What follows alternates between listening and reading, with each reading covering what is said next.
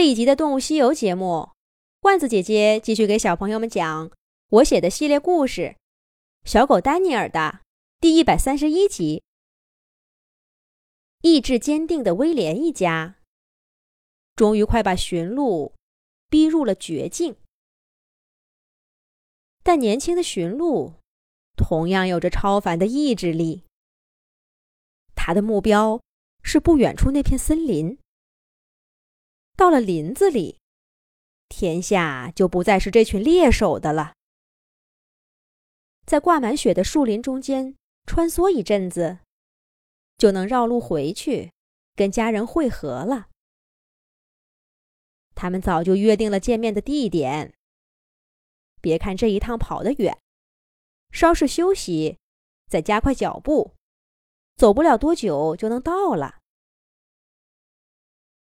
不过，驯鹿未免想的也太乐观了。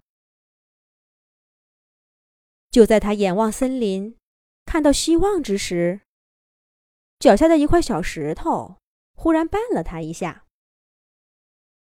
驯鹿下意识的腿一弯，虽说是不打紧的伤，可他的速度却还是慢下来。威廉一家。敏锐地捕捉到这个信号，查理冲约瑟使了个眼神儿。约瑟长出一口气，加把劲儿跑到驯鹿前面。长久的追逐让威廉一家的耐力也快到了极限。不过，这场努力总算没白费，猎物。怕是已经成了囊中物了。威廉知道他们的打算，这一招用了不是一次两次了。只要他跳起来，越过包围圈，就能轻松破局；或者抬腿踢过去。这样做有些风险，容易被反咬一口，也总好过坐以待毙。可是现在。扭伤的脚使不上劲儿，这两种办法都行不通了。前方的查理和约瑟已经汇合，驯鹿不得不放慢速度。可这样一来，威廉他们紧紧跟上，进一步收紧了包围圈。查理一步一步的靠近驯鹿，最后的冲刺关头。作为头领的查理，把最危险的事儿留给了自己。驯鹿终于无路可走了，恐怕下一秒，血盆大口中的尖牙就要划破他的皮肤了。就在这时候，驯鹿忽然瞥见眼神飘忽的丹尼尔。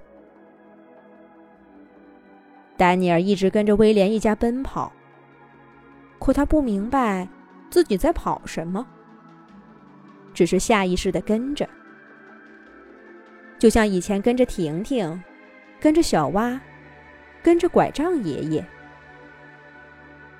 丹尼尔习惯了跟着谁，虽然常常想不明白为什么要跟着，而这一切在驯鹿的眼中。都显得格外诡异。作为一只猎物，他见过太多的猎手，狡猾的、凶狠、小心谨慎的，像这样心不在焉的，倒是第一次见。可这让绝境中的驯鹿感到一丝希望。这家伙不会是假装成这样的吧？毕竟驯鹿一开始是靠装受伤骗过的狼群，难免第一时间觉得丹尼尔在伪装。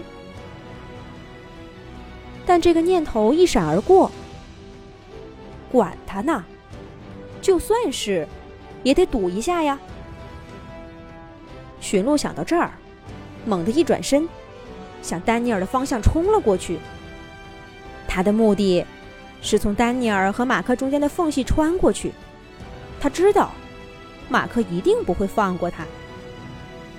但丹尼尔对这么突然的行动肯定反应不过来，于是驯鹿故意边跑边侧身，几乎都贴上丹尼尔的身体了。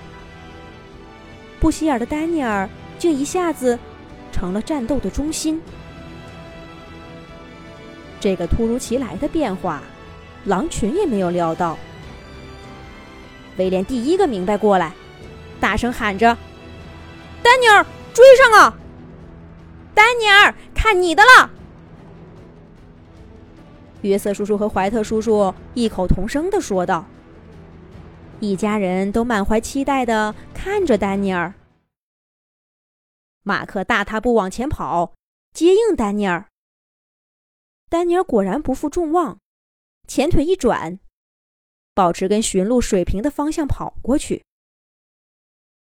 驯鹿的判断一点都没错。丹尼尔的确心不在焉，但一旦他回过神儿来，在半年多流浪生涯中练就的长跑技能，并不逊色于任何一个猎手。被驯鹿出其不意打破的战局，再一次牢牢的抓在威廉一家的手中。只不过，那个关键位置从查理变成了丹尼尔。丹尼尔现在离驯鹿最近了，驯鹿的速度明显慢下来，仿佛卸掉了精气神儿。只要丹尼尔能守住这个位置，困住驯鹿，等伙伴们上来，这只驯鹿就是威廉一家的了。可就在这个千钧一发的时候，丹尼尔的身体忽然向旁边一偏，给驯鹿让开一条路。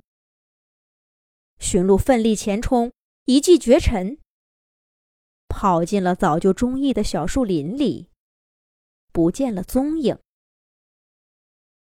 丹尼尔，你在干什么？丹尼尔转过头，不出意外的。